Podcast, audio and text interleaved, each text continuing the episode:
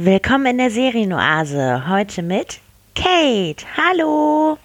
Ja, heute bin ich mal dran, für euch einen Podcast aufzunehmen, beziehungsweise eine Empfehlung meiner Seite. Und ähm, ihr habt das ja bereits von Kali gehört, dass wir drei momentan äh, ziemlich, ja, ziemlich wenig Zeit haben, weil wir beruflich ziemlich eingespannt sind durch Studium oder auch privat ist ziemlich viel vorgefallen und das ist, äh, das haut uns momentan so weit um, dass wir es einfach nicht schaffen, uns wirklich zusammenzusetzen für euch. Deswegen versuchen wir das jetzt auf diesen Weg, euch ein wenig Freude zu bereiten, glücklich zu machen und weiter Empfehlungen abzugeben. Und ja, ein Vorteil hat es natürlich auch, wir können nicht jede einzelne Folge zusammen zerpflücken und äh, spoilern euch natürlich nicht ganz so doll. wir versuchen es zumindest, beziehungsweise Kali hat es ja schon super gemacht. Heute bin ich mal dran. Ich versuche auch ähm, nicht äh, so genau ins Detail zu gehen mit meinen Empfehlungen werde auch leicht nur die Serien anschneiden, die ich euch empfehle. Und was mich im Prinzip dazu bewogen hat, äh, die Serien zu schauen und wie ich darauf kam, auf die nächste Serie überzugehen. Und ja, dieser Podcast nutze ich eigentlich, um ein bisschen ähm, von meiner Seite zu erzählen, wie ich dazu überhaupt gekommen bin. Quasi meine Anfänge zu den ganzen ostasiatischen Serien. Ich wünsche euch auf jeden Fall viel Spaß. Ich hoffe, ihr seid gnädig mit mir, weil es mein allererster Single-Podcast ist. Und ähm, ja, ich kann euch nur sagen, viel Spaß und genießt es. Ja, also ich bin ungefähr seit Ende 2018 mit dabei und ich habe per Zufall damals bei Netflix ähm, den Trailer von Ace of Love entdeckt und dieser gefiel mir auch gleich so gut, dass ich mir die erste Episode angeschaut habe. Und ähm, ja, ich kann euch sagen, ich bin darauf voll hängen geblieben. Ähm, also Ace of Love ist eine Fantasy-Drama-Serie von August 2018 und hat ganze stolze 63 Episoden. ja, 63 Episoden. Ähm, zu dem Zeitpunkt wusste ich das allerdings noch nicht. Ähm, ich kannte Netflix damals, also ich hatte Netflix auch noch nicht sehr lange und ich kannte es nur, dass nach jeder Episode eigentlich die nächste automatisch abgespielt wird und ähm, irgendwann dachte ich dann, mein Gott, das, das, das kann doch nicht wahr sein, dass irgendwie die Nebenstränge sich immer weiter ausbreiten und irgendwie kommt es hier nicht weiter voran und irgendwie, äh, da kann doch was nicht stimmen, ja. Und dann schaute ich unter den Episodenguide, den ich dann entdeckt habe, dass das wirklich 63 Episoden sind. Da war ich ungefähr bei der Hälfte. Und ich kann euch aber sagen, ich bin dran geblieben. Ich war süchtig danach. Ich habe in jeder freien Zeit, die ich hatte, habe ich sofort weitergeschaut und konnte eigentlich auch gar nicht aufhören, weil ich unbedingt wissen wollte, wie es weitergeht. Also ja, so viel dazu. Ja, also worum geht es? Also es geht um Yin Mi. Sie ist ein Traubengeist, dessen wahre Identität eine sechsblättrige Frostblumenfee ist und sie ist die Tochter der Blumengottheit und des Wassergottes. Mm, sie ist sehr naiv, sie ist kindlich, sie ist verspielt und versteht äh, die wahre Bedeutung der Liebe nicht und aufgrund einer magischen Pille, die ihr bei ihrer Geburt von ihrer Mutter noch gegeben worden ist. Die Blumengottheit, die stirbt nach der Geburt ihrer Tochter Yingmi. Und ja, vor ihrer Geburt sah sie noch eine Prophezeiung, dass ähm, ihre Tochter in den ersten tausend Jahren ihres Lebens eine große Liebesprüfung erleiden wird. Und ähm, kurz bevor sie halt starb, gab sie ihr noch eine magische Pille, die sie daran halt hindert, Liebe zu empfinden oder diese halt auch auszudrücken. Dann lernt sie noch äh, Ju Feng kennen. Das ist der zweite Prinz des Himmelreiches, der Feuergott oder auch Gott des Krieges, Phönix genannt. Und seinen Bruder, das ist der älteste Prinz des Himmelreiches, den Nachtgott oder halt auch Drache genannt. Das ist Rujo. Ich hoffe, ich habe das richtig ausgesprochen. Ich habe es ja so mit den Namen, das wisst ihr ja. Die zwei Brüder hatten eigentlich von Anfang an immer ein sehr gutes Verhältnis und haben sich immer gut verstanden. Doch ähm, Jufeng und Rougeau verlieben sich beide in den kleinen Traubengeist und ähm, so beginnt eigentlich das Liebesdreieck. Und ähm, ja, während der ganzen Geschichte merkt man eigentlich, wie das Verhältnis auch zwischen den Brüdern immer mehr ins Wanken gerät, immer mehr bröckelt und ähm, es ist sehr interessant und super schön, die Geschichten ähm, dabei zuzusehen, wie sich jeder einzelne Charakter sich wirklich auch entwickelt und in welche Richtung, sag ich mal, das geht. Dann gibt es noch Suje, das ist die Prinzessin des Vogelstammes, der V, auch unsterblich. Mm, sie ist sehr stolz, arrogant und trägt, sag ich mal, die große Verantwortung bei der Sicherung der Macht innerhalb des Vogelstammes mit sich. Ähm, und sie ist äh, oder sie wird verrückt wegen ihrer unwider, unerwiderten Liebe zu Chu Feng, die sie veranlasste, viele grausame Taten in der Serie zu begehen und ähm, auch das müsst ihr euch anschauen. Dann gibt es noch Liu Jing. Das ist die Dämonenprinzessin. Sie ist ein total fröhliches und offenes Mädchen und äh, ja, eine heldenhafte Kriegerin. Also sie hat eine tragische, sehr romantische Beziehung zu ihrem Leibwächter Muji. Auch das ist nochmal eine super tolle ähm, Nebengeschichte, ähm, die mich auch teilweise sehr mitgerissen und sehr emotional äh, mitgezogen hat. Und ähm, auch die kann ich euch wärmstens empfehlen und ähm, ihr müsst euch die Serie anschauen. Also es ist, es ist sehr viel, was ich euch erzählen kann. Ich möchte euch nicht spoilern Spoilern. Ähm, es lohnt sich, ob von der Musik, von den Kostümen, ähm, die Schauspieler, die Besetzung, die ist unheimlich toll. Da gebe ich euch gleich auch noch ein paar Informationen zu den einzelnen Schauspielern beziehungsweise zu den Hauptcharakteren, was unheimlich gut gepasst hat von den Zusammenspielen her und ähm, es hat wirklich Spaß gemacht, da wirklich äh, dran zu bleiben bei den 63 Episoden. Ja, dann erzähle ich euch noch was über die drei Hauptcharaktere. Es sind eigentlich mehrere, die in dem Main mit drin sind, aber die reichen völlig aus, weil das eigentlich die wichtigsten Charaktere sind. Zu einem ist das ja die Yang Zi. Sie spielt unsere Yingmi, den Traubengeist oder auch unsere sechsblättrige Frostblumenfee. Ähm, sie ist bekannt eigentlich von Gogo Squad oder The Destiny of White Snake oder äh, My Mowgli Boy, daher kenne ich sie auch noch. Und ähm, ich muss sagen, wenn ich so vergleiche zu den anderen Serien, hat sie mir bei Ace of Love wirklich am allerbesten gefallen. Dort habe ich sie damals ja auch kennengelernt als Schauspielerin und sie hat die Rolle super verkörpert. Ähm, sie hat wirklich diese naive, kindliche, verspielte Rolle so super umgesetzt, dass ich eigentlich auch wegen ihr ähm, eigentlich bei der Serie auch hängen geblieben bin. Ähm, sie hat das wirklich so hervorragend süß gemacht. Ähm, da fand ich sie wirklich richtig toll. Die anderen Serien sind natürlich auch toll. Da spielt sie ein ganz, eine ganz andere Rolle. Und daran sieht man eigentlich, wie wandelbar sie eigentlich auch ist. Dann haben wir ja noch unseren Deng Lun, gespielt als Ju Feng, unser Feuergott. Ähm, den kannte ich jetzt äh, oder den kenne ich mittlerweile auch aus mehreren Dramen. Ähm, ich habe das ja auch immer so, dass ich mir immer wieder die Schauspieler, wenn sie mir gut gefallen haben, eigentlich immer wieder von Drama zu Drama springe.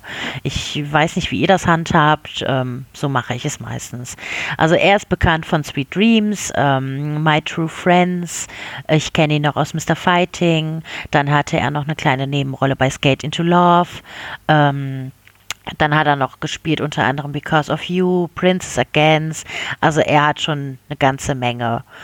Kann ich auch empfehlen als Schauspieler. Äh, ich finde nicht alle Serien toll von ihm. Er hat also auch, manchmal neigt er dazu zu Rollen, äh, ja, die nicht auf ihn gerade geschneidert sind, wo er mir nicht ganz so gut gefällt. Aber das ist auch jedem selber überlassen, was er sich anschaut und was nicht. Und ähm, er ist in dieser Rolle von Ace of Love gefällt er mir auch richtig gut. Deswegen habe ich auch damals halt auch weiter nach ihm gesucht und geswitcht. Und äh, ja, so viel zum Thema von Deng Lun. Dann haben wir noch Lu Chung-Si. Er spielt ja unseren Nachtgott, den Runju, den Drachen. Ähm, vom ihn muss ich sagen, kannte ich auch absolut äh, bis heute noch nicht wirklich was. Es ist also das Einzigste, wo ich ihn kenne in der Serie. Ähm, ich habe auch nur wirklich die Serien gefunden, die ich im Internet, also äh, ja, rausgesucht habe, die ich euch mitteilen kann. Er spielt mit bei The Winner Is Love, bei Princess Silver, bei, bei Sunshine und halt bei Age of Love. Also mehr habe ich von ihm auch nicht entdeckt. Ähm, bei Age of Love muss ich sagen, gefällt er mir sehr gut. Mit ihm hatte ich also sehr schnell eine Sympathie entwickelt. Äh, er hatte eine unheimlich gute Rolle. Er ist sehr ruhig, er ist in sich gekehrt, er ist eigentlich ein sehr, sehr friedlicher Charakter und ähm, bei ihm war die Entwicklung mitunter am größten und ähm, war sehr, sehr interessant zu sehen, wo die Entwicklung halt auch hinging und ähm, da muss ich auch sagen, habe ich das ein oder andere Tränchen schon vergossen seinetwegen. Also ich kann euch jetzt zum Abschluss auch wirklich ja, Ace of Love empfehlen. Sie hat mir sehr viel Spaß gemacht und das war, wie schon gesagt, mein allererstes Drama in dieser Richtung und ähm, es hat mich echt dazu bewegt, wirklich weiter dran zu bleiben und Serie zu Serie zu, zu switchen, zu suchen und ähm, ja, viel Spaß. Falls euch das jetzt gefallen hat oder ich euch angesprochen habe mit der Serie, ähm, ich hoffe, ihr haltet die 63 Episoden aus. Ich habe es auch geschafft. Viel Spaß. Ja, ich komme dann auch direkt mal zu meiner zweiten Serienempfehlung. Ich bin auch direkt in dem Genre geblieben, in dem Fantasy-romantischen Bereich. Ähm, dies war mein zweites chinesisches Drama und es ist Eternal Love, ewige Liebe, auch bekannt als Three Life, Three World, Ten Miles of Peach Blossoms. Es ist ein historisches, romantisches Fantasy-Drama von 2017. Ausgestrahlt wurde es vom 30.01. bis zum 1.03.2017 und beinhaltet insgesamt 58 Episoden, auch a 45 Minuten. Im August 2018 hat die Serie 50 Milliarden Aufrufe erreicht und ist damit die meistgesehenste Fernsehserie in China gewesen. Bevor ich hier anfange mit der Beschreibung, möchte ich mich an dieser Stelle recht herzlich bei den Candle Knights von Rakuten Wiki bedanken. Da das das Drama bei mir so lange her ist, äh, mache ich jetzt mal Gebrauch von deren wunderschönen und ausgearbeiteten Coverpage und Beschreibung, die wirklich eine mega gute Beschreibung beinhaltet in, in der Kurzfassung sowohl als auch in den Charakteren und ähm, ein mega dickes, fettes Dankeschön an Sarah und Nettie und ähm, ja, wir werden da auf jeden Fall äh, noch einen Link äh, später ähm, aufschreiben für euch und ähm, dann könnt ihr da auch direkt mal diese wunderschöne Coverpage von denen sehen. Die ist wirklich toll. Vielen, vielen Dank. Ja, hier möchte ich noch kurz etwas zur deutschen Online-Premiere sagen. Und zwar war diese am 20.11.2018 bei Netflix. Das ist nun schon eine Weile her, aber es war halt damals auch mein zweites Drama, was ich gesichtet habe. Und ähm, das gefiel mir so gut. Und ähm, da es ja mein Single-Podcast ist, wollte ich ja von meinen Anfängen so ein bisschen erzählen. Und ähm, darunter fallen halt diese Serien, auch wenn sie halt schon was älter sind. Ja, und es passte aber auch sehr gut, ähm, da ich auch dieses Jahr die Fortsetzung von Eternal Love ähm, gesichtet habe äh, über Rakuten Wiki und ähm, diese äh, ist drei Leben, drei Welten, die Bettlektüre. sehr nette, äh, ja, äh, sehr netter Titel und ähm, die Ausstrahlung, die war am 22. Januar 2020 bis zum 26. März 2020 und diese kann ich euch auch wärmstens empfehlen und ans Herz legen. Ähm, das sind zwei sehr schöne Serien, die ihr wirklich hintereinander sichten könnt. Ja. Jetzt kommen wir mal zu meiner kurzen Zusammenfassung. Ähm, Eternal Love, ähm, da geht es darum, dass zwei Gottheiten bei Jian und Jichuang sich ineinander verlieben. Allerdings werden ihnen viele Hindernisse und Herausforderungen in den Weg gestellt, denn ihre Liebe muss drei Lebensalter überstehen. Ja, und jetzt komme ich noch mal so ein bisschen zur Geschichte, wie es anfing und ähm, anschließend werde ich euch ein bisschen was über die Schauspieler erzählen. Ja, die Geschichte beginnt also damit, als der Phönixgott Si-Jan bei Jian zu dem männlichen unsterblichen Si-Jin verwandelt und sie gemeinsam dann zum Kulunberg aufbrechen, um Schüler von Mo Juan, den Kriegsgott, zu werden. Ja, am Tore wird sie von dem Siebenfächer, der hoch angesehenen Zauberwaffe von Kulun, die auch Jungying Kulun-Fächer genannt wird, als ihren Meister erkannt und wird so zu Mujians 17. Schüler aufgenommen. Da auch noch mal eine kurze Anmerkung und zwar diese Schule, die nimmt wirklich nur Schüler auf und keine Schülerinnen. Und ähm, ja, wie es so ist. 20.000 Jahre trainiert bei Jian Alcijin dort und verursacht dabei einige Probleme und macht es ihrem Meister nicht immer einfach oder leicht. Und ähm, so kam es dann auch, dass sie eines Tages von der eifersüchtigen Göttin Zhao Guang entführt wird, die unsterblich in den Kriegsgott verliebt ist. Und ähm, später wird sie dann von ihrem Meister, dem Kriegsgott, wieder gerettet. Ja, dann macht sie wieder Ärger. Diesmal zieht sie Ling Chu, den neunten Schüler, mit hinein und wird vom Geisterfürst Jing Chang gefangen genommen. Und sie werden dann zusammen ins Geisterreich geschleppt. Nachdem sie dort mehrere Wochen lang gefangen waren, werden sie schließlich wieder von Mo Zhang gerettet. Doch ähm, diese Aktion provozierte den Geisterfürsten so sehr, dass er den himmlischen Reich dann den Krieg erklärte. Ja, da äh, quasi Mo Juan den Waffenstillstand gebrochen hat, indem er ins Geisterreich eingedrungen ist. Ja, was ich noch erzählen kann, während dem Aufenthalt im Geisterreich entwickelt Bai Jian immer noch als Jin verkleidet und getarnt Gefühle für Li Jing. Das ist der zweite Prinz des Geisterclans und ähm, so beginnt die erste kleine Liebesgeschichte in diesem Drama. Ja, da gehe ich auch nicht wirklich weiter drauf ein. Das müsst ihr euch dann anschauen, wenn ihr die Serie sehen wollt. Ich möchte an dieser Stelle nicht weiter spoilern. Ja, zur gleichen Zeit von Bai Jians Gefangenschaft kommt ihre Nichte Bai Feng Chui. Das bedeutet fliegender Phönix zur Welt. Mm, sie ist die einzigste rotschwänzige Füchse in der Welt und die nächste Herrscherin von Qingchu. Ähm, ihre Familie freut sich natürlich über den Zuwachs äh, mega und äh, niemand ahnt aus der Familie, ähm, was sag ich mal mit Baijun, beziehungsweise dass sie nicht in Kulun ist. Die gehen also davon aus, dass sie dort weiter lernt. Ja, dann ist es eigentlich auch schon soweit, dann beginnt der Krieg. Während des Krieges sieht Bai Jiang, wie der Geisterclan in die Truppenformation einbricht und sieht auch dabei zu, wie ihr Bruder Ling Chu dabei getötet wird. Daraufhin bricht sie zusammen, weil sie sich die komplette Schuld auch für seinen Tod gibt und es am Boden zerstört. Ja, nach einem gescheiterten Versuch, ihn dann zu retten, schickt dann auch der Meister Ling Chus Leiche dann zurück zum Kunlunberg. Ähm, dann benutzt der Geisterfürst die Glocke des Ostkaisers, um den Himmel und die Erde zu zerstören und so opfert sich oder so opfert der Meister, also Mu Jiang, äh, seine Seele, um die Glocke zu stoppen und den Geisterfürsten darin zu versiegeln.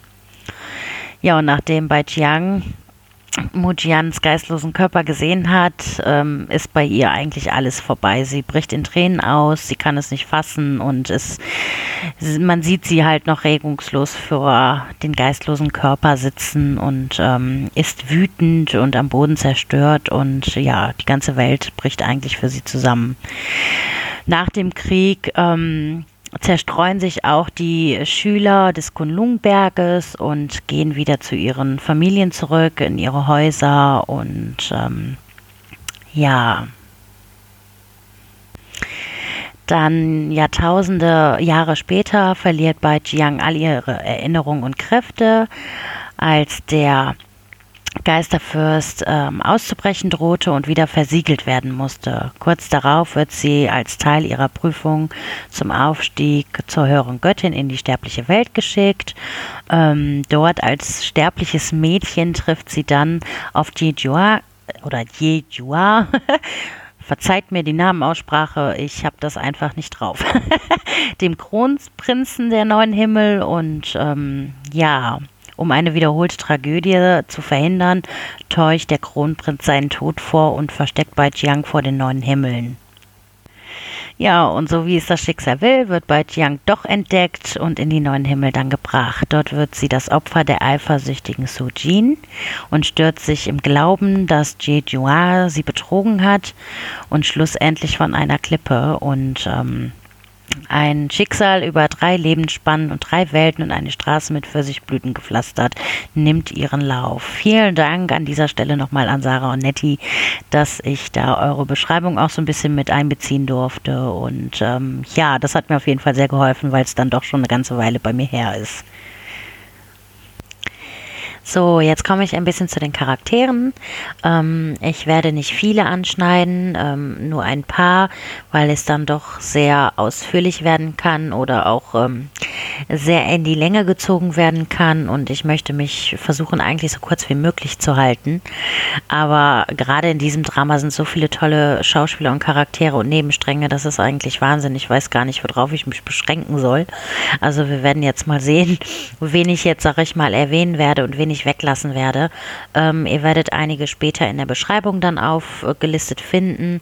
Ähm, Ansonsten müsst ihr euch einfach das Drama dann anschauen. Also ähm, hier kann ich auch nur sagen, es gibt ein bisschen Spoiler-Alarm und ähm, ich ähm, hoffe, ich schaffe es so gering wie möglich zu halten für euch. Ja, dann fange ich auch direkt an mit unserer Young Me. Sie spielt unsere Bai Chiang. Sie ist das jüngste Kind und die Nachfahrin des ähm, neunschwänzigen Fuchskönigs. Ähm, sie ist die derzeitige Herrscherin von Qingtree. Sie ist eine angesehene hohe Göttin im himmlischen Reich, die für ihre Schönheit verehrt wird. Sie ist frech, aber aufrichtig und sie liebt es, Ärger zu machen. Ähm, sie spielt außerdem Xi Jing, den Schüler von Mo Jiang, dem Kriegsgott. Und dort in ihrer Zeit in Kunlun verliebte sie sich in den zweiten Prinzen Li Jing des Geisterclans. Dies hatte ich ja eben dann auch schon mal erwähnt. Da gehe ich nicht weiter ins Detail. Außerdem entwickelte sie auch eine tiefe Bindung zu ihrem Meister als seinen Schüler und versuchte alle möglichen Methoden, um ihn wieder zum Leben zu erwecken, nachdem seine Seele ja durch die Dongchuan-Glocke zerstört worden war. Ja, und ähm, außer ihr, ihren Meister und äh, Li, Li, Li Jing, ja, war das jetzt? Ja, genau. Li Jing wusste keiner, dass sie eigentlich eine Frau ist. Oder er, sie. ja. Dann spielt sie noch eine dritte Rolle und zwar Susu, das ist die sterbliche Identität, ähm, deren Erinnerungen und Kräfte von ähm, dem Geisterfürsten besiegelt wurden, nachdem sie den Geisterfürsten ja erfolgreich wieder in die Dongjuan-Glocke versiegelt hatte. Ja, dann verliebte sie sich auch unwissentlich in den Kronprinzen der neuen Himmel und hat ihn dann auch geheiratet. Dann gebar sie noch ihren Sohn Ali.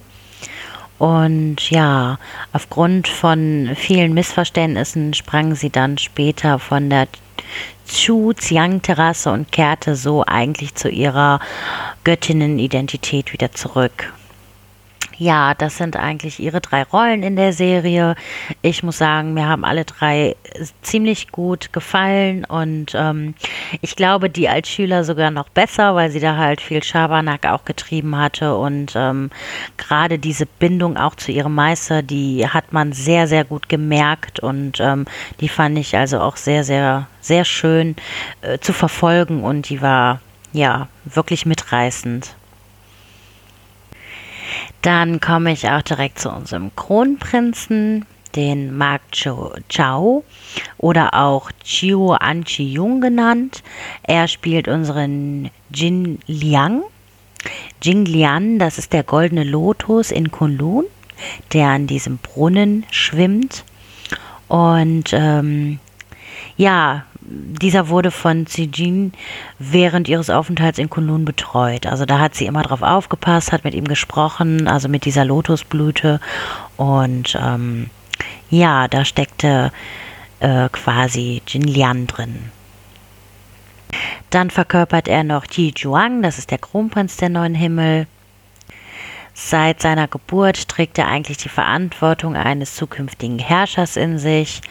Ähm, er hat eine sehr stoische und persönliche Art und ähm, wirkt immer reifer als sein Alter. Außerdem versteckt er seinen Schmerz immer hinter seinem ruhigen Äußerem und ähm, er ist stets bereit, sich für die seine, seinen eigentlich zu opfern. Also ähm, er ist sehr, sehr liebevoll, geduldig und ähm, finde ich eigentlich auch eine sehr, sehr schöne Rolle, die er verkörpert. Er ist so, er, er wirkt eigentlich wie der Unnahbare und ähm, ähm, ja, zeigt seine Gefühle einfach nicht. Und ähm, man merkt es aber. Und das fand ich also sehr schön umgesetzt von ihm. Ja, und in seiner Entwicklung oder beziehungsweise als er dann auch später sich in Susu verliebt, in der sterblichen Welt, ähm, verändert sich auch eigentlich seine Persönlichkeit und er wird überschwänglicher. Und als Suzu dann, sag ich mal, auch wieder in die neuen Himmel gezwungen wurde, scheint er ihr auch in einer Gesellschaft sehr kalt und kühl zu sein, ähm, um, sag ich mal, die Beziehung zwischen den beiden auch zu verbergen. Ähm, weil er glaubt, dass dies auch der einzigste Weg ist, sie zu beschützen. Und ähm, ja, das ist auch sehr, sehr schön umgesetzt. Das ist natürlich auch eines der Momente in der Serie, wo ich ähm, teilweise schlucken musste, weil es dann doch auch schon sehr krass umgesetzt war. Und ähm, ja, das war jetzt leider ein kleiner Spoiler. Manchmal kommt man eben nicht drum rum. Ja, und dann spielt er noch ähm, Zhao Ge, das ist eine, oder das ist die sterbliche Reinkarnation von ihm, oder beziehungsweise von ähm, Ji Zhuao, ja, ist ja er, ähm, die quasi als Strafe für das Töten der vier Tiere, die das göttliche Pilzgras bewachen. Dafür wurde er in das Reich der Sterblichen geschickt, um äh, Leben und Tod zu erleben. Quasi ist das so seine Aufgabe. Ja. Ja, dann kommen wir noch so zu einer Nebenrolle und zwar Ken Chang. Er spielt Chan ähm, und er spielt den unsterblichen Phönix und ähm, einer der wenigen verbliebenen Urgötter. Ähm, da gibt es noch etwas zu sagen, und zwar vor 100.000 Jahren lebte der Vater der Götter im Chaos und die alten Götter sind gestorben. Und es ähm, gibt also auf der Welt nur noch die Nachkommen der Familien von den Drachen, von Phönixen und von den weißen Füchsen. Und dazu gehört er unter den Phönixen. Ja, er ist ein sehr guter Freund der Familie Bai und hat eine besondere Beziehung zu Bai Chen. Ähm, er hält sich meistens aus den Angele Angelegenheiten der acht Bereiche heraus und beschließt, die zehn Meilen Pfirsichblüten, die er gepflanzt hat, zu bewachen und zu pflegen. Ähm, Außerdem ist er sehr gut im Weinbrauen und besitzt auch bemerkenswerte Medizin, medizinische Fähigkeiten. Und ähm, ja, er sorgt quasi immer für Nachschub, was den Wein angeht. Das ist eigentlich auch sehr cool in der Serie, äh, ach in der Serie, ja, in dem Drama gemacht, ähm, weil äh, Bai Jiang liebt es, ähm, guten Wein zu trinken und ähm, er sorgt für diesen guten Wein. auch wieder ein kleiner Spoiler. Ja, dann ähm, schneide ich noch kurz ähm, die Raba Dil Murad an. Sie spielt die Nichte von Bai Jiang. Ähm, sie spielt bei Feng Jui. Ähm, ich könnte ganz viele aus der Bai-Familie auflisten und auch nochmal erläutern. Und ähm, das sind aber so viele, äh, da beschränke ich mich dann halt wirklich nur auf die wichtigsten. Und da gehört sie eigentlich auch dazu. Also ja, sie ist Baichis ähm, Tochter und Baichians Nichte. Sie ist die einzige neunschwänzige Rotfuchs. Füchsin der Welt und ist quasi die nächste ähm, Herrscherin von Qing Chui. Ja, im Laufe des Dramas ähm, verliebt sie sich dann auch in Dong Hua, ähm, als er sie davor bewahrte, vom Tier des goldenen Löwen war es, glaube ich, ja, getötet zu werden. Und ähm, sie zog dann danach auch in den Tai Chen Palast, um ihn zu dienen und seine Freundlichkeit zurückzuzahlen. Das ist also auch nochmal eine sehr, sehr schöne und süße Nebengeschichte. Da gibt es im Prinzip auch noch die Fortsetzung zu Eternal Love und ist quasi, was ich ja auch schon erwähnt hatte, ähm, dieses Jahr rausgekommen und da spielt sie also auch die Hauptrolle und es geht eigentlich um sie und über Donghua. Also das kann ich, wie schon gesagt, auch empfehlen und das habe ich auch schon empfehlen und das würde ich wieder empfehlen. Dann spielt sie auch nochmal die Gemahlin Chen und zwar ähm, ist das ihre sterbliche Identität, ähm, als sie in das Reich der Sterblichen hinabstieg, um Dong Hua bei der Vollendung seiner Liebesversuche zu unterstützen. Dann kommen wir eigentlich auch direkt mal zu Wengo Gao. Der spielt unseren Dong Hua. Ähm, er ist der kaiserliche Herr, einer der ältesten fünf Großkönige des Himmels und er wird von vielen verehrt, ist aber der Bewunderung, die er erhält, gleichgültig. Er kümmert sich um niemanden oder irgendetwas, also ihm ist eigentlich alles gleichgültig und ihm egal. Ähm, der hat eine so mega tolle Mimik. Also ich liebe ihn wirklich in seiner Rolle und ich mag ihn generell auch als Schauspieler. Aber die weißen Haare passen bis jetzt am besten zu ihm. Ja, da er sich ja auch ähm, eigentlich nie um irgendwem oder irgendetwas gekümmert hat, bis Feng Shui in sein Leben getreten ist, ähm, da konnte er allerdings auch nicht mit ihr zusammen sein, da er seinen Namen von den drei Lebenssteinen gelöscht hatte. Ähm, das sind quasi die Steine, die für das Liebesschicksal auf, ähm, ja, auf dieser Welt oder für ihn im Prinzip bestimmt sind, ja. Ja, und diese Geschichte zwischen den beiden, die wird nochmal in der Fortsetzung ausführlich ähm, dargestellt anschauen, anschauen, anschauen. Ja, jetzt habe ich schon mal vier, fünf erwähnt. Ich glaube, es waren bisher fünf, ja. Ähm, wen könnte ich denn noch erwähnen, wer eigentlich auch ähm, toll war? Das ist sehr, sehr schwierig, weil es da wirklich oh, so viele gab. ja, dann würde ich einfach mal sagen, kommen wir nochmal zu einem Charakter, der ja, für viel Wirbel und Aufruhr in dem Drama sorgt. Und zwar ähm, ist das von Yuang Meng Ying. Sie spielt unsere Su Jin. Ja, zu Sujin. Sie ist die einzige Nachkomme des himmlischen Sujin-Stammes. Ähm, sie wurde vom Himmelsherrn adoptiert, nachdem ihr Stamm wegen des Krieges ausgelöscht worden war. Und ähm, ja, ihre Zuneigung zum Kronprinzen wurde nicht erwidert, aber durch ihre manipulative Art und ähm, ihre Intrigen hat sie es dann doch geschafft, ähm, dass sie quasi zur Konkubine quasi ähm, von Hyors Großvater. Jetzt haben wir's.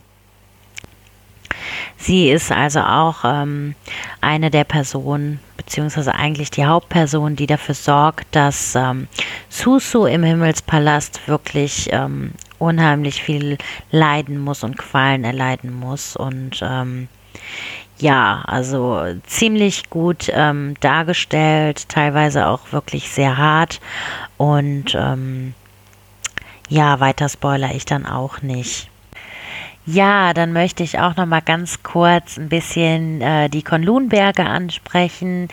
Ähm, dort kommen wir wieder zu unserem Mark Chow. das ist dann quasi seine fünfte Rolle, die er in diesem Drama verkörpert.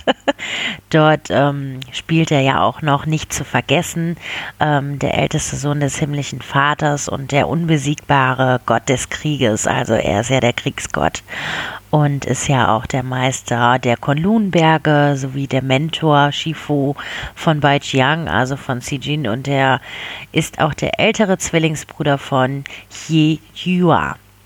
Er ist sehr weise, er ist reif und er wird von allen Unsterblichen in den neuen Himmeln eigentlich respektiert und sehr verehrt. Ja, und wie auch eben schon erwähnt, als der Krieg stattfand, benutzte er seine Seele, um den Geisterfürsten in die Dongjuan-Glocke zu versiegeln und so zerschmetterte er dabei ja auch seine Seele. Nachdem er den Geisterfürsten besiegt hatte, verbrachte er, großer Spoiler-Alarm, verbrachte er die nächsten 70.300 Jahre damit, seine Seele wieder zusammenzusetzen. Ob es gelingt oder nicht, das ähm, müsst ihr herausfinden. Ja, dann gehe ich jetzt auch noch ein bisschen auf ein paar Schüler ein, die mir auch besonders gut gefallen haben in ihrer Rolle. Da gibt es zu einen den äh, Lai Ji, der spielt die Feng. Er ist ähm, Mo Juans ältester Schüler und ist auch der zweite Prinz der Westsee. Ähm, er hat auch eine sehr, sehr äh, coole Rolle. Ähm, er ist da eigentlich so, ja, der älteste Schüler halt und versucht da wirklich alles zusammenzuhalten.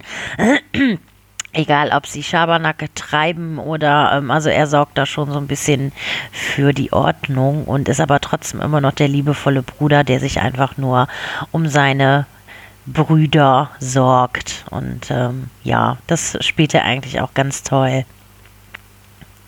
Ja, dann gibt es halt noch ähm, Song Jae als Cheng Chan, ähm, das ist quasi der zweite Schüler von Mo Juan und ähm, ja, zu ihm gibt es eigentlich auch nicht viel zu sagen. Also ähm, während Mo Juans Abwesenheit half er halt auch dann immer, sich ein bisschen um die Kondungberge zu kümmern und ähm, da gab es dann halt auch einige Segmente, wo man das gesehen hat. Dann gibt es noch Chang Hee als Ling Yu, das ist der neunte Schüler, ähm, von dem habe ich ja auch schon berichtet. Ähm, da ging es sich ja auch darum, dass er von dem Geisterfürsten entführt worden ist. Und ähm, da gibt es jetzt auch nochmal ein kleiner Spoiler. Ähm, er wurde quasi entführt und wurde gezwungen, ähm, das Patenkind zu werden ähm, von dem Geisterfürsten. Ja, und später, hatte ich ja auch schon erwähnt, wurde er leider im Krieg gegen den Geisterfürsten getötet. Er hat auch eine sehr, sehr, ja, äh, kurze, schöne Rolle. Ich mag ihn auch als Schauspieler und ähm, ja, von ihm habe ich auch schon mehr gesehen. So, jetzt komme ich noch ganz schnell zu zwei weiteren Charakteren und das sind dann auch meine zwei letzten Charaktere. Die finde ich persönlich auch noch sehr wichtig, weil die sich eigentlich auch im ganzen Drama noch mit durchziehen. Da hätten wir ja auch, ähm, wie eben auch schon erwähnt, Wing Zhang. Er spielt Li Jing. Er ist ja der zweite Prinz des Geisterstammes und er wird später auch zum Geisterfürsten, nachdem sein Vater durch die Dongjuan-Glocke versiegelt wurde. Er verliebte sich ja damals in Xijing, ohne zu wissen, dass sie bei Jiang ist. Das habe ich euch auch erzählt und ähm, Spoiler da auch nicht weiter. Ähm, dann gibt es noch Chu Chudan. Sie spielt Zhuang Nü. Ähm, als Li Jing Zhuang Nü sah, die Si Jin ähnelt, wurde er von ihr verführt, was dazu führte, dass er äh, bei Jiang versehentlich verriet. Leider erkannte er dann auch viel zu spät, dass ähm, sie die einzigste äh, jemals war, die er geliebt hat. Oder beziehungsweise den ähm, er jemals wirklich geliebt hat, Xi Jing war. Ja, zu Jiangnu ähm, ist eine der ältesten Jugendfreundinnen von Bai Jiang und sie hat äh, ihre Schönheit eigentlich immer beneidet und bewundert und aus diesem Grund gewährte Bai Jiang ihr auch die Möglichkeit, ihr Aussehen so zu verändern, dass ähm, sie genau wie Bai Jiang aussieht, wann immer sie will. Ja, und während ähm, den Aufenthalt in Kunlung benutzte sie ihr Aussehen, um Li Jing zu verführen. Ja, und zwang ihn quasi, sie zu heiraten und äh, sie fungierte später dann auch als Spionin für den Geisterclan, um Kunlun die Truppeninformation zu stehlen, wodurch die Armee von Mujuan ja auch besiegt wurde. Ja, und aufgrund ihres Verbrechens wurde sie mit dem Schicksal verflucht, niemals ein gesundes Kind gebären zu können. Das ist natürlich auch ähm, ein sehr, sehr hartes und heikles Thema und ähm, das ist halt auch ein Schicksal, was sich dann auch ähm, im Laufe des Dramas auch wirklich ähm, ja mitzieht und ähm, sehr interessant und ähm, auch sehr ausgeweitet ist und ähm, was mir persönlich dann auch zu viel wurde und mir nach einer Zeit auch nicht mehr so gefallen hat. Das ist eigentlich so eines meiner negativen Punkte. Ja, ich ähm, könnte noch weiter spoilern, aber das lasse ich auch an der Stelle. Ich denke, da ist jetzt auch genug über Charaktere und ähm, ja, ein paar Nebenstränge habe ich ja dann dadurch auch noch mit erwähnt und ähm, ich ähm, hoffe, es hat euch so ein bisschen angesprochen und ähm, ihr habt darauf vielleicht dann auch Lust, das Drama zu sichten. Jetzt kommt noch mal ein kurzer, ein kurzes Feedback meiner Seite mit negativ und positiven Aspekten und dann bin ich eigentlich auch schon am Ende. Ja, zu guter Letzt gebe ich euch noch ein Feedback ab, was mir gut gefallen hat, was mir nicht so gut gefallen hat. Ähm, ich wüsste gar nicht, ob es so vieles gibt, was mir nicht so gut gefallen hat. Ähm, ich glaube, wenn äh, es was gibt, was mir nicht so gut gefallen hat, dann ist es die Tatsache, dass sich viele Nebenstränge ähm, nochmal weit ausgebreitet haben. Ähm, das hat sich dann doch etwas gezogen in den 58 Episoden. Ähm, dann ähm, hätte man sich das Ende auch ein bisschen anders gewünscht, vielleicht noch so ein paar Minuten länger äh, Laufzeit. Aber jeder hat da ja so seine Wünsche. Und da auf alles irgendwie drauf einzugehen, ist nicht immer möglich. Ähm, ja, was mir eigentlich besonders gut gefallen hat, das war von Anfang an eigentlich der Schauspielcast. Es spielen unheimlich viele tolle Schauspieler mit, die äh, ich auch nach dieser Serie auch gegoogelt habe, wo ich mir unheimlich viele Dramen von angeschaut habe. Ähm, das Gesamtpaket, das stimmt eigentlich. Also die Nebenstränge sind sehr schön. Ähm, manche sind halt leider für mich persönlich ein bisschen zu lang gewesen und zu ausführlich äh, ins Detail. Und ähm, ansonsten das Gesamtpaket, das stimmte eigentlich. Also ich, ich mochte die Musik, ich mochte die Landschaften, die Kulissen. Ähm, es ist halt auch wieder sehr äh, detailreich, wirklich in, in, in die Richtung Fantasie, ins Märchenhafte reingegangen und ähm, da muss ich sagen, das gefällt mir persönlich ja sehr gut. Und ähm, ja. Ich hoffe auf jeden Fall, ich war euch nicht zu langweilig und es hat euch ein bisschen angesprochen und sagt euch ein bisschen zu. Ähm, ich hoffe, ich habe euch den Reiz gegeben, euch das Drama anzuschauen. Ich kann euch nur sagen, es lohnt sich definitiv. Ähm, zumal ihr dann ja auch noch die Fortsetzung euch davon angucken könnt und ähm, da hättet ihr gleich zwei Dramen, die ihr hintereinander sichten könnt mit ganz vielen Episoden. Ähm, ja, wenn es so ist, wünsche ich euch auf jeden Fall viel Spaß und ähm, genießt das Drama. Mein drittes Drama war ebenfalls wieder ein Fantasy-Drama und zwar war das Marshall Universe. Das ist ein chinesisches Drama aus dem Jahr 2018, die auf dem Roman von Wudong Tiankun von Tin Tsai Dudu basiert und darin spielten mit Yang Yang, Zhang Tinai Wang Likun und Wu Chun. Und ähm, das Drama wurde in zwei Staffeln aufgeteilt. Äh, die erste Staffel hatte 40 Folgen, die zweite Staffel hatte 20 Folgen. Und also insgesamt waren es 60 Episoden. Wieder äh, ein sehr großes, langes Drama. Und ähm, ja, die erste Staffel, da kann ich noch sagen, lief ähm, am 7. August 2018 auf Dragon TV und die zweite Staffel am 11. Oktober 2018 auf Yuko. Jetzt erzähle ich euch noch, bevor ich eigentlich die Kurzfassung mache, so ein bisschen die Vorgeschichte dazu oder generell die Geschichte dazu, worauf, sage ich mal, das Drama aufbaut. Und zwar ähm, in alten Zeiten wurde das Tor von Weimia, ähm, das die G-Welt und die Menschenwelt verbindet, geöffnet. Die G-Dämonen haben ihre Chance genutzt, um die Welt der Sterblichen ins Chaos zu stürzen. Und ja, eine unvergleichlich mächtiger Krieger erschien unter den Menschen und sein Name, der war Wuzu. Wuzu, der verwandelte die Energie des Himmels und der Erde in einem Dämonen versiegelten Ahnentalisman, der die Jing-Dämonen äh, einsperrte. Ähm, ja, und dabei starb natürlich auch Wuzu. Das Tor war quasi, oder das Tor von Weimir war dann geschlossen. Aber viele Jahre später gelang es dann den Dämonen, den, das Siegel zu durchbrechen und zu entkommen. Und ähm, ja, sie fingen an, nach den Talismanen der Voran zu suchen, die in verschiedenen Teilen der Welt dann auch verstreut waren, um das Tor von Weimern wieder zu öffnen. Ja, und um den Frieden in der Welt wiederherzustellen, mussten die Menschen die Talismane des, also der Vorahnen finden und den vorherbestimmten Erben, der in der Lage ist, die Talismane zu kontrollieren. Aber niemand kennt den Verbleib der Ahnentalismane und äh, des ja, vorherbestimmten Erben. Dann kommen wir jetzt mal zu der Kurzfassung. Also in dem Drama, da spielt unser Yang Yang Lin Dong. Ähm, er spielt einen Außenseiter in seiner eigenen Sippe.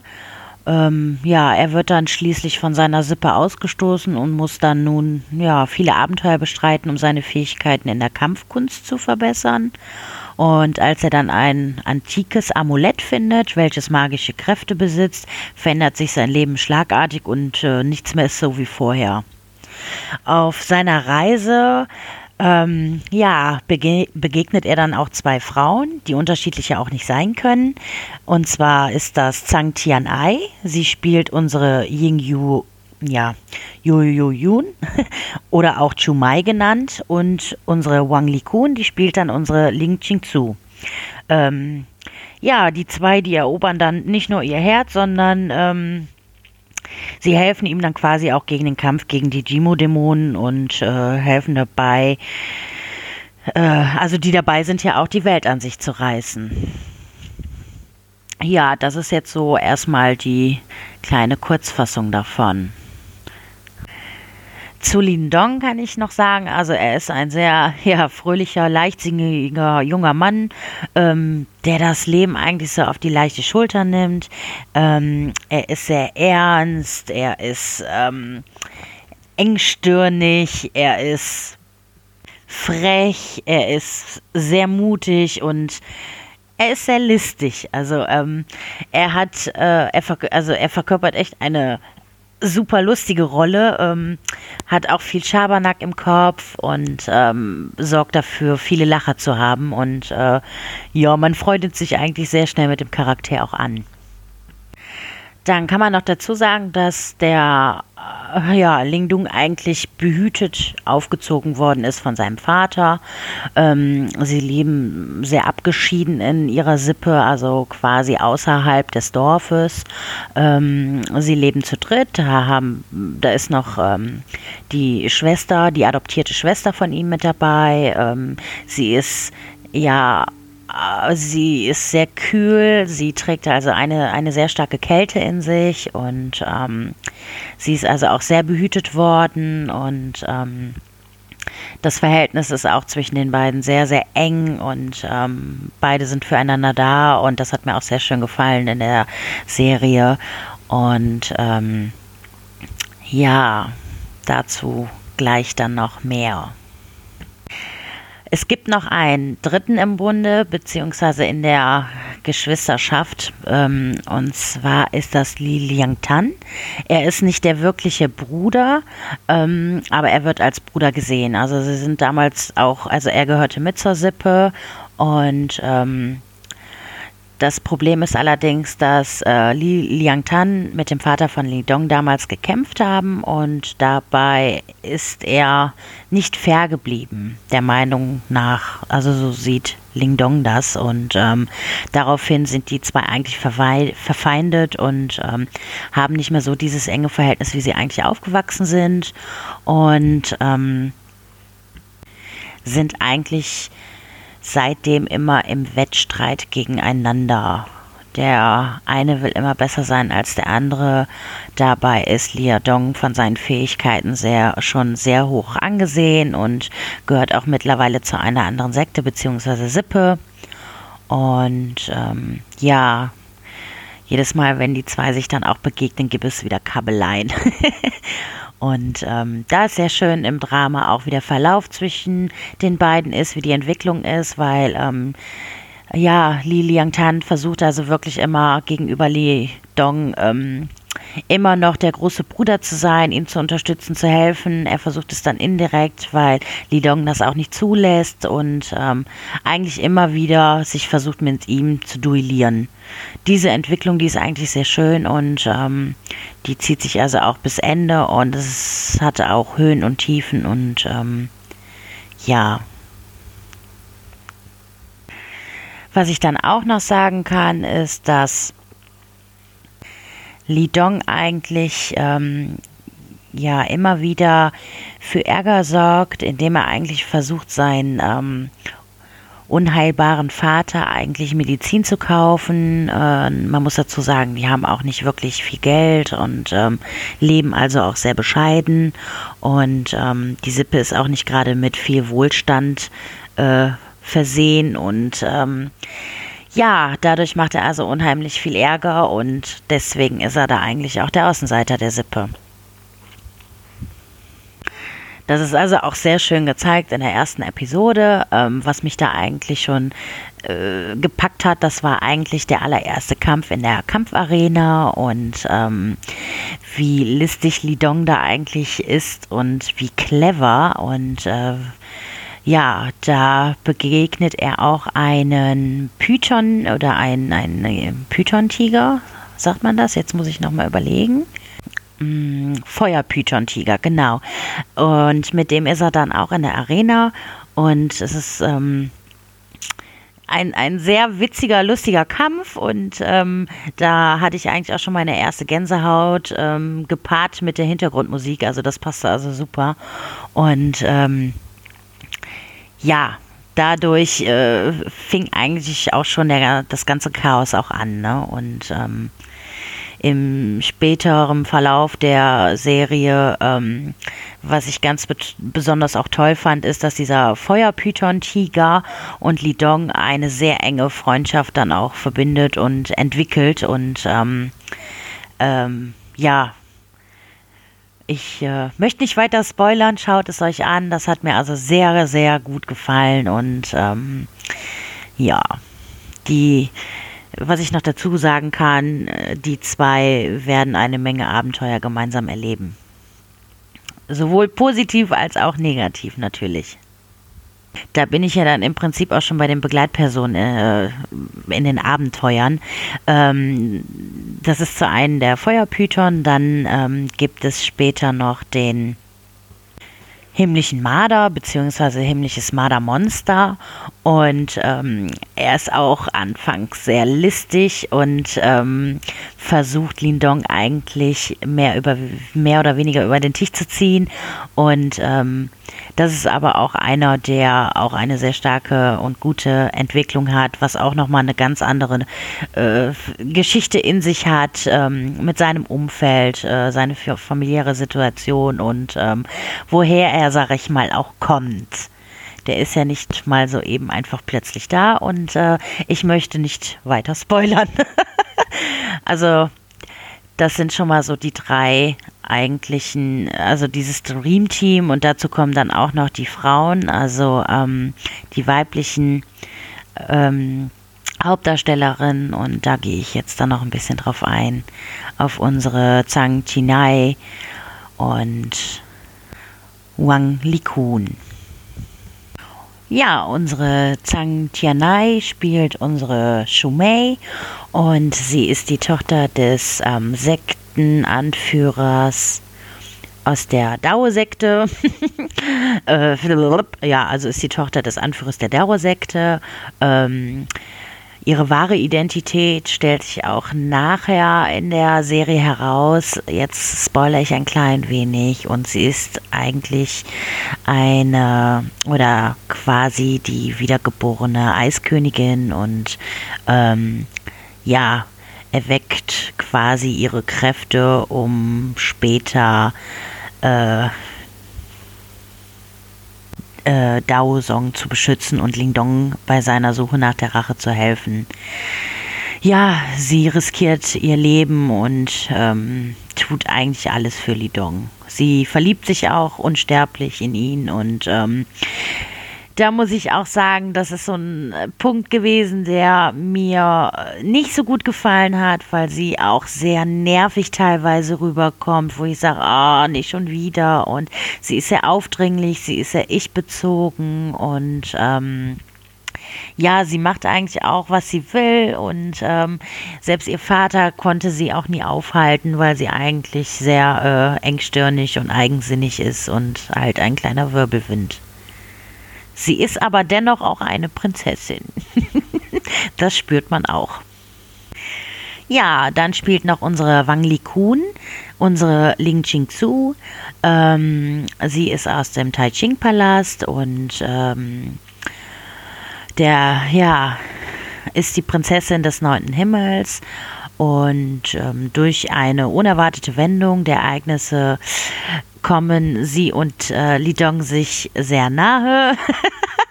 Und ähm, sie will oder sie spürt ihn dann irgendwann eigentlich auf, um sich zu rächen bei ihm. Und ähm, wird aber stattdessen von seiner Entschlossenheit total bewegt und auch von, von seinem Mut und dann verliebt sie sich auch in Li Dong.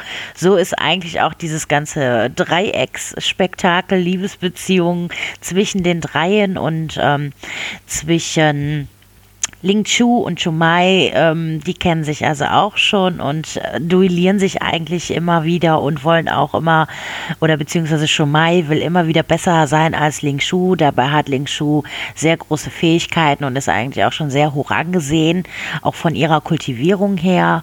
Und ähm, ja, Chumai ist halt die typische Prinzessin, die ähm, immer wieder besser sein will und natürlich auch äh, was Lidong angeht, ähm, immer wieder sich versucht im Vordergrund zu spielen und ähm, besser dazustehen und, äh, sag ich mal, Ling Xingsu die Show zu stehlen.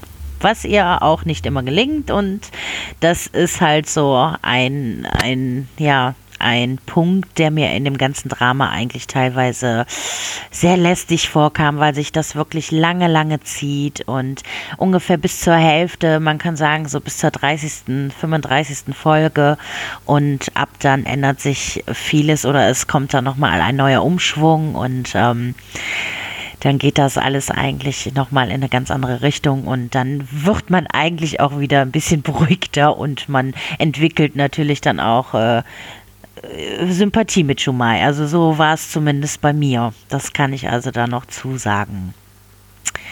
Ja, das sind eigentlich dann schon mal so die, die Hauptcharaktere. Ähm, ich kann jetzt noch ein bisschen mehr auch in die Hauptcharaktere eingehen. Ich werde dann aber auch ein wenig mehr spoilern und weil ich dann auch ein bisschen ausholen muss. Aber es sind 60 Folgen, so viel spoilern kann man nicht, dass ich euch da jetzt schon die ganze Serie verraten kann. Also, ähm, ja, das müsst ihr dann selber entscheiden, ob ihr dann noch weiter reinhört oder nicht. Ähm, Im Groben und Ganzen ist das ja jetzt erstmal so ein bisschen die Geschichte, worum es geht, mit den Hauptcharakteren und ähm, den, den Rest äh, entscheidet ihr. Ja, jetzt kommt Spoiler-Alarm. Jetzt gehe ich noch ein bisschen intensiver in die Rollen der Charaktere ein. Und dann war es das eigentlich auch schon so ein bisschen mit meiner Empfehlung. Ich werde dann noch ein bisschen mit Vor- und Nachteile ähm, berichten, was mir gefallen hat oder nicht gefallen hat. Und ähm, das war es dann auch schon wieder. Ja, Spoiler, Spoiler, Spoiler. Unser lieber Ling Dong alias Yang Yang, verliebte sich anfangs ähm, zuerst in Ling Xingzu und das fand ich also auch sehr süß, wie er immer versucht hat nachzustellen, sobald er sie gesehen hat und äh, hat immer kleine Elfe gesagt und ähm, war also teilweise auch sehr charmant und ähm, witzig dabei. Also es war witzig zuzuschauen und das hat mir besonders gut gefallen und ähm, ja, später hat er sich dann auch ähm, eigentlich in Shumai verliebt und ähm, da kommen wir wieder darauf zurück, was mir ja nicht so gut gefallen hat bei Shumai.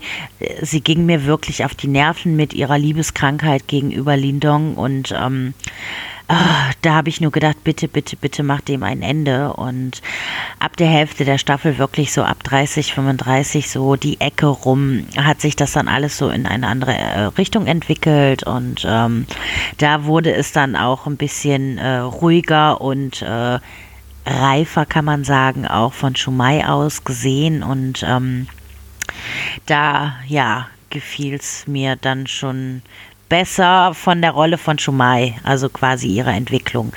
Dann ähm, hatte dies dann auch so ein wenig so dem Ende genommen mit diesem nervigen, äh, ja, mein Lidong und darauf habe ich eigentlich nur gewartet. Ja, da ist natürlich bei Ling Xingsu auch eine wesentliche ähm, Entwicklung zu sehen, gerade was die Gefühle auch angehen. Die haben sich ja auch für ihn quasi erst viel später entwickelt und ähm, äh, alleine schon als, als äh, sie überhaupt bemerkt hat, wie Li Dong ist, äh, dieses eifrige, mutige und dass er wirklich alles macht und tut, um gegen die Dämonen zu kämpfen. Also quasi verliebt sie sich auch wirklich in seine Entschlossenheit und ist davon so bewegt und so entwickelte sie im Prinzip ja auch die Gefühle für ihn. Und das ist sehr schön dargestellt und ich sympathiere absolut mit Ling Shu. Ling Xing zu, weil sie ist, ähm, sie hat einen sehr ruhigen, ähm, sehr also sie hat einen tollen Charakter, den sie auch, äh, also sie hat eine super Rolle. Sie ist sehr erwachsen, sie ist gebildet, sie ist sehr kultiviert, ähm, sie ist aber auch sehr hart. Ähm, sie kann sehr streng sein, aber ihr Herz ist äh, so weich und ähm, sie ist aber nach außen hin halt sehr, sehr ja, die Tafel, die harte und lässt nicht, nichts an sich rankommen, so scheint es. Und ähm, da sympathiere ich absolut mit Ling Xingsu, deswegen mochte ich sie eigentlich von Anfang an und das auch bis Ende und ähm, wie schon gesagt, Spoiler-Alarm. Ähm, sie hat mir wirklich bis zum Ende eigentlich auch leid getan. Gerade so später, gerade so in dieser Liebesdreiecksbeziehung und ähm, da fand ich es also sehr schade, dass es für sie nicht auch eine Art oder nicht so dieses Happy End, was ich eigentlich mir gewünscht habe und ähm, wo man eigentlich von Anfang an gedacht hat, so in diese Richtung wird es gehen, aber so war es dann doch nicht. Ja, dann komme ich jetzt auch nochmal zu unserem Ling Lang Tian. Das ist ja der Bruder von Ling Dong, der ja auch nicht sein wirklich oder richtiger Bruder ist. Ähm, er ist eigentlich ein Wunderkind der Kampfkunst ähm, der eigentlich von Anfang an die Last in sich trägt, den gesamten Link-Clan zu größerem Erfolg zu führen und steht also auch ständig unter Druck. Bei ihm ist die Entwicklung auch sehr schön zu sehen in dem Drama, zumal er auch ja, ähm, vom rechten Weg abkommt, weil er den Plänen quasi der Bösewichte auch erlag und mit reingezogen wird. Und er kann auch, äh, er weiß nicht, auf welche Seite er, sag ich mal, übergehen soll, gut oder böse. Er hat eigentlich auch immer bis zum Ende, ist er der Meinung, dass er der wahre Krieger ist oder auch der, der Erbe und ähm, für die Talismane und ähm, um die Dämonen zu bekämpfen. Dabei wird er selber zu einem und ähm, ist eigentlich auch ständig im Zwiespalt. Und das ist also auch sehr schön dargestellt und sehr schön zu sehen. Und also ich habe auch da echt großes Mitleid mit ihm gehabt und ähm, das zieht sich also auch so ziemlich bis zum Ende und ja, in, schaut es euch an und schaut, auf welche Seite er ob er gut oder böse bis zum Ende bleibt oder ist. Und ähm, ja, also ich habe auf jeden Fall seine Rolle auch geliebt und ähm, was da auch noch, was ich auch noch anmerken kann, ist, er ähm, verliebt sich auch in seine kleine Schwester, was ja auch eigentlich nicht seine kleine Schwester ist. Und die zwei haben quasi dann auch so eine kleine Liebelei und ähm, wo ich auch immer äh, ja das hat also auch nochmal Höhen und Tiefen und ähm, ja, geht auch nicht immer gut aus. Schaut es euch an. Mehr will ich da auch gar nicht zu sagen und auch gar nicht weiter reingehen ins Detail. Und es ist auf jeden Fall nochmal eine sehr, ne, sehr schöne Nebengeschichte in dem Drama. Und ähm, ja, dann komme ich auch einfach nochmal zur Schwester. Ling Qingtang wird von Dong Qing gespielt und sie ist die jüngere Pflegeschwester, kann man ja auch so sagen, von Ling Dong. Und ähm, sie hat eine dunkle und kühle Kraft in sich und keiner weiß ja auch, woher sie kommt. Sie ist ja auch adoptiert worden. Sie war auf einmal plötzlich da. Der Vater nahm sie dann auch in einer sehr schweren Phase auf, wo er auch ähm, ver verletzt worden ist nach dem Kampf, wo er auch an Selbstmord gedacht hat, der Vater von Ling Dong, als er gegen ähm, Ling, Ling Tiang gekämpft hat und ähm, äh, quasi Ling, Ling Ta, Ching Tang, ähm, das kleine Mädchen hat ihm quasi aus dieses tiefe Loch auch rausgeholfen und gerettet und ähm, wurde auch dann sehr behütet mit dem Vater und gemeinsam mit Ling Dong eigentlich aufgezogen und die drei eine heile Familie und ähm, äh, sehr schöne Geschichte. Ja, und ähm, die Schwester, sie versucht eigentlich wirklich ähm,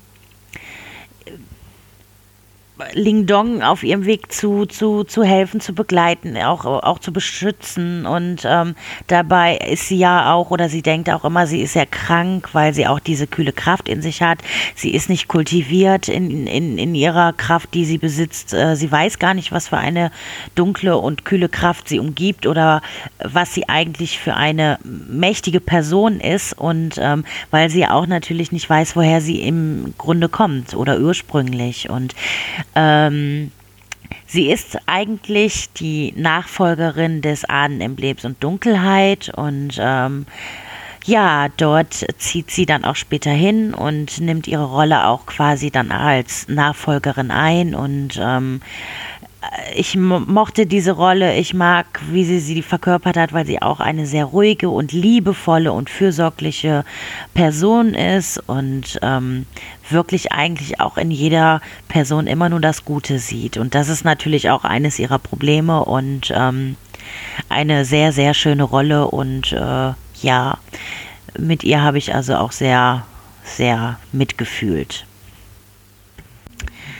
Ja, dann kann ich auch noch mal auf die zwei anderen Begleiter, Begleiter eingehen. Im Prinzip ähm, auf den Tigerdämonen und auf, die, auf das Mardermonster.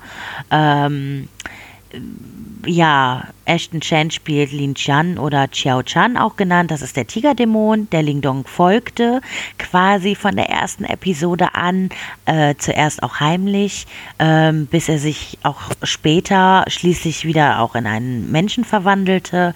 Also er ist ja auch nicht nur der Tiger und ähm, er besitzt wirklich eine super immense Stärke, Mut und ist eine total loyale Person und das merkt man auch gegenüber Ling Dong. Ling Dong befreit ihn in der ersten Episode oder beziehungsweise nicht in der ersten Episode, aber da lernen die sich ja auch kennen und ähm, hacken quasi einen Plan aus in der Kampfarena und oder unterhalten sie kurz zusammen und später befreit quasi auch Ling Dong den Tigerdämon außer Gefangenschaft, wo er sich befindet.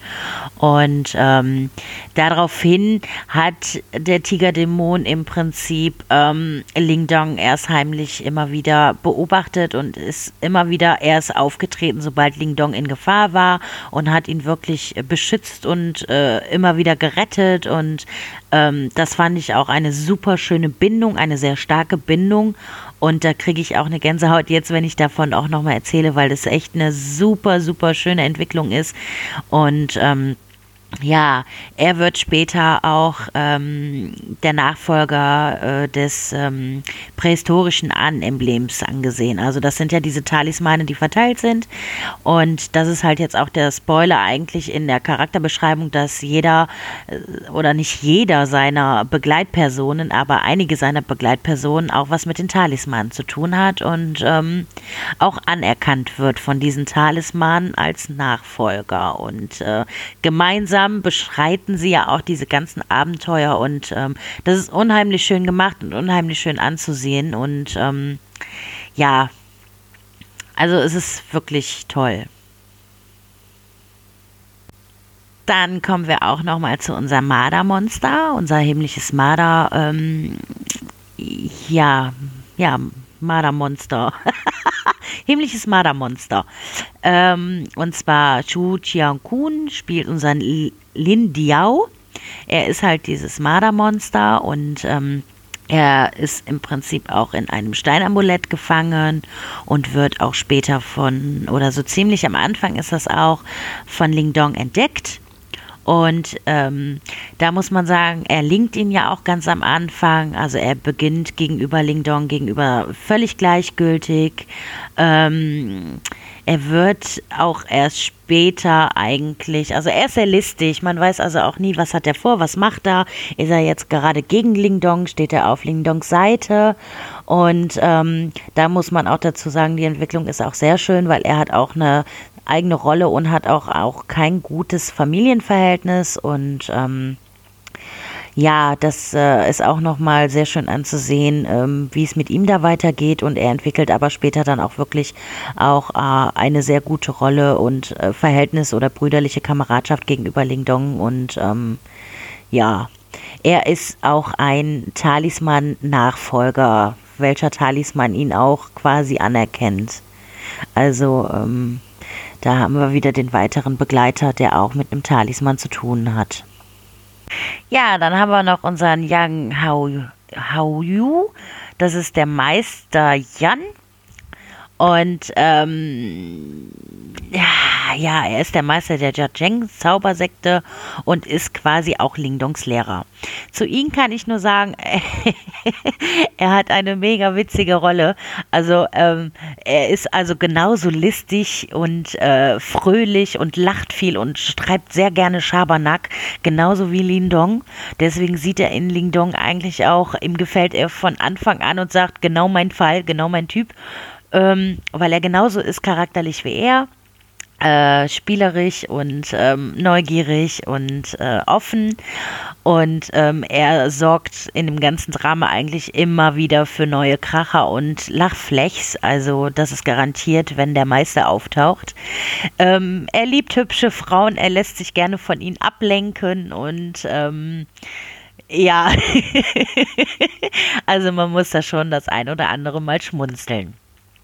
Ja, das ist jetzt auch erstmal so ein bisschen zu den meisten Charakteren, die mir eigentlich auch gut gefallen, die auch, ähm, wie ihr gehört habt, eine wichtige Rolle spielen in dem Ganzen.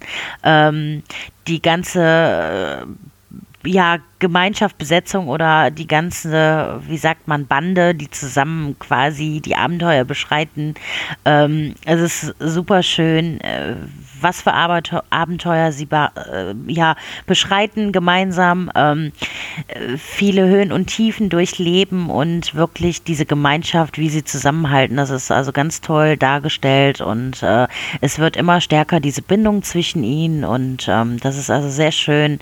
Ähm, anzusehen, diese Entwicklung und ähm, wie sie das eigentlich auch zusammen meistern, um vor allem gerade auch Ling Dong ähm, bei seiner Kultivierung äh, zu unterstützen. Und ähm, das ist eigentlich auch äh, ja, allein schon durch Lidong, weil er total entschlossen ist und äh, auch wirklich absolut nicht aufgibt. Ähm, er möchte und er will zum mächtigsten und angesehensten Krieger werden und äh, ja, mit zunehmenden Kräften äh, sie wachsen auch immer weiter und ähm, äh, es sind so viele, auch äh, selbst sein Wissen wächst über die tödlichsten Geheimnisse der ganzen Welt und ähm, er entdeckt auch äh, die ganzen Verschwörungen der Dämonensekten und ähm, äh, ja,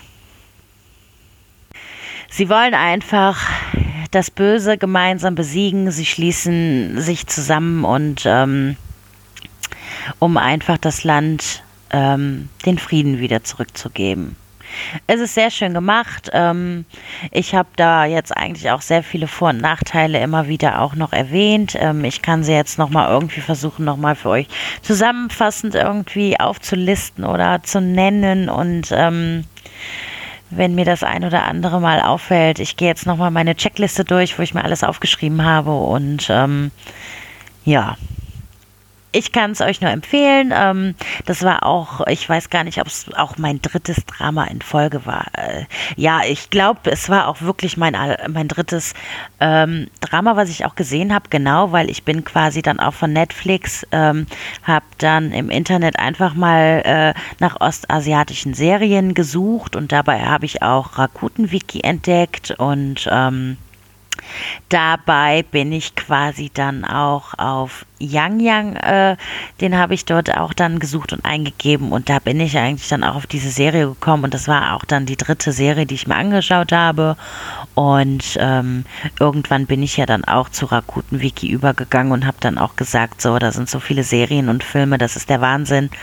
Und fing dann da auch mit an, mit zu übersetzen. Und es hat, es macht mir bis heute noch eine Menge Spaß. Und ähm, ja, da so fing es eigentlich alles bei mir an. Ähm, ich habe euch jetzt einen kleinen Einblick gegeben. Ich weiß gar nicht, wie lange es jetzt geworden ist. und ähm, ich erzähle jetzt noch ein bisschen von den Nachteilen oder was mir jetzt nicht so gefallen hat. Und dann mache ich wirklich auch einen Cut an dieser Stelle. Ja, also auch erwähnt, ähm, die Dreiecksbeziehung, die hat mir halt gut gefallen. So diese einzelne äh, Liebes. Ähm, äh, Versessenheit ähm, von Shumei, die hat mir ja nicht so gefallen, das habe ich ja auch schon erwähnt. Ähm, äh, die ganzen Nebengeschichten, ähm, auch von der Schwester und dem Bruder, hat mir sehr gefallen. Zum Nachteil fand ich natürlich dann auch, wie es da ausgegangen ist später. Das war auch so ein negativer Aspekt. Ähm, aber da haben wir es ja auch wieder gerade so mit den Enden, mit dem Finalen. Äh, nicht jeder kriegt immer das, was er sich wünscht. Und ähm, so ist es leider. Ähm, mir hat persönlich auch gefallen ähm, die ganze Konstellation zwischen den äh, zwischen ja der Gemeinschaft, die sich da auch zusammenschließt und gemeinsam gegen das Böse zu kämpfen. Also die Brüderlichkeit, die Kameradschaft, die Loyalität, das hat mir sehr gut gefallen. Die Musik ebenfalls und ähm, ja, ähm, das ist so eigentlich das Wichtigste was mir jetzt so eigentlich so auch einfällt. Es ist auch, wie schon gesagt, ziemlich lange her bei mir. Ich habe also auch noch mal schnell die ein oder andere Folge gesetzt, bevor ich jetzt hier den Podcast gemacht habe. Und ähm, ja, bin jetzt quasi auch am Ende angelangt. Ich ähm, hoffe, ich war euch nicht zu langweilig. Ich habe nicht zu viele Hasper gehabt. Ich habe ähm, äh, bin nicht zu ins Detail gegangen. Ich habe es versucht irgendwie ein bisschen zu kürzen. Es ist mein allererster Single-Podcast und das mache ich es ja auch immer mit Kali. Und ähm, dieses Zerpflücken, das fehlt mir natürlich auch.